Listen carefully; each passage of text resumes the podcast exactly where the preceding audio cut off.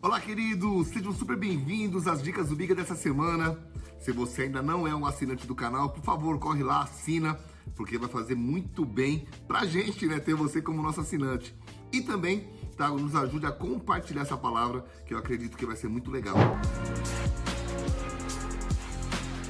Queridos, nós estamos na última parte, no sétimo passo de uma série de mensagens nas dicas do Biga que eu falo, estou falando sobre sete passos para se ter um casamento de sucesso ou um relacionamento sadio. Falamos sobre criatividade, que é o primeiro passo. Segundo, precisamos aprender a ouvir bons conselhos. Terceiro, precisamos ter visão. Quarto, precisamos de perseverança. Quinto, precisamos de muita oração. Sexto, falamos sobre firmeza e hoje eu quero acabar essa partezinha. Semana que vem começamos uma nova. Inclusive, semana que vem começamos a Conferência Profética Paraná, 9 de junho. Dá para assistir online ou no presencial, ok? Se eu não me engano, as vagas do presencial já acabaram. Mas vale a pena você ir no nosso, na parte online e assistir todos os cultos. Vamos lá! Sétimo passo para se ter um casamento de sucesso ou um relacionamento sadio é memória curta. Como assim, Biga? Memória curta.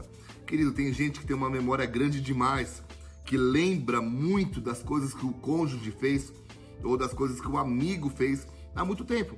Então nós precisamos aprender a ter um pouquinho de memória curta. Eu vou te explicar melhor.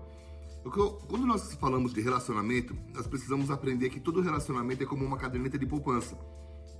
Se você vai investindo dinheiro, colocando dinheiro lá, e você saca um pouquinho, ele continua com o dinheiro na poupança, ok? Se você saca um monte, vai chegar uma hora que você vai estar com saldo negativo, você não vai ter dinheiro ali para resgatar. Amizades, relacionamentos é a mesma coisa. Então, como é que eu pratico a memória curta? Você precisa olhar para o outro lado e ver se a pessoa tem mais depósitos nessa amizade, nesse relacionamento, nesse casamento ou retiradas.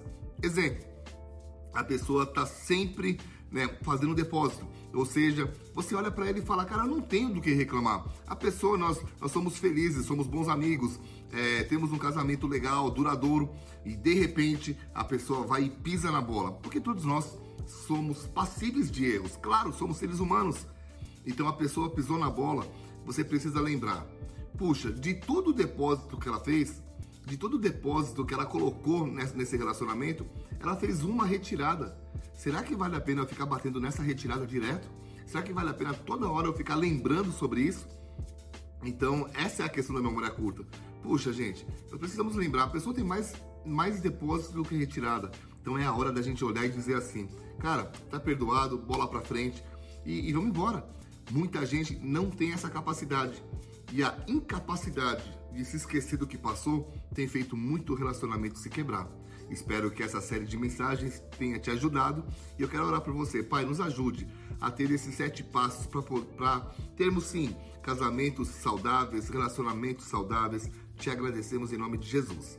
Deus abençoe e nos vemos na semana que vem, tá? Valeu!